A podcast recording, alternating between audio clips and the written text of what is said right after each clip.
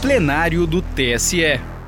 Direto do plenário, nesta terça-feira, 28 de junho de 2022, o presidente do TSE, ministro Edson Fachin, em nome do colegiado, manifestou nota de pesar pela morte do ex-presidente da Casa e ministro aposentado do Supremo Tribunal Federal, Célio Borja, que aconteceu nesta segunda-feira, dia 27.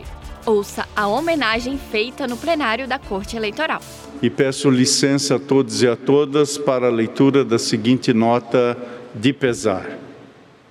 A presidência desse Tribunal Superior Eleitoral recebeu com pesar a notícia do falecimento do jurista, professor e político brasileiro Célio Borja, ocorrido no último dia 27 de junho, aos 93 anos. O excelentíssimo doutor Célio Borja nasceu na cidade do Rio de Janeiro em 15 de julho de 1928 e teve sua trajetória dedicada à vida pública do país com grande atuação no cenário nacional. Graduou-se pela Faculdade de Direito da Universidade do Estado do Rio de Janeiro, UERJ, em 1951 e desde então ocupou cargos de destaque no âmbito dos três poderes da Federação. Foi eleito deputado estadual e federal pelo estado da Guanabara, chegando ao posto de presidente da Câmara dos Deputados em fevereiro de 1975.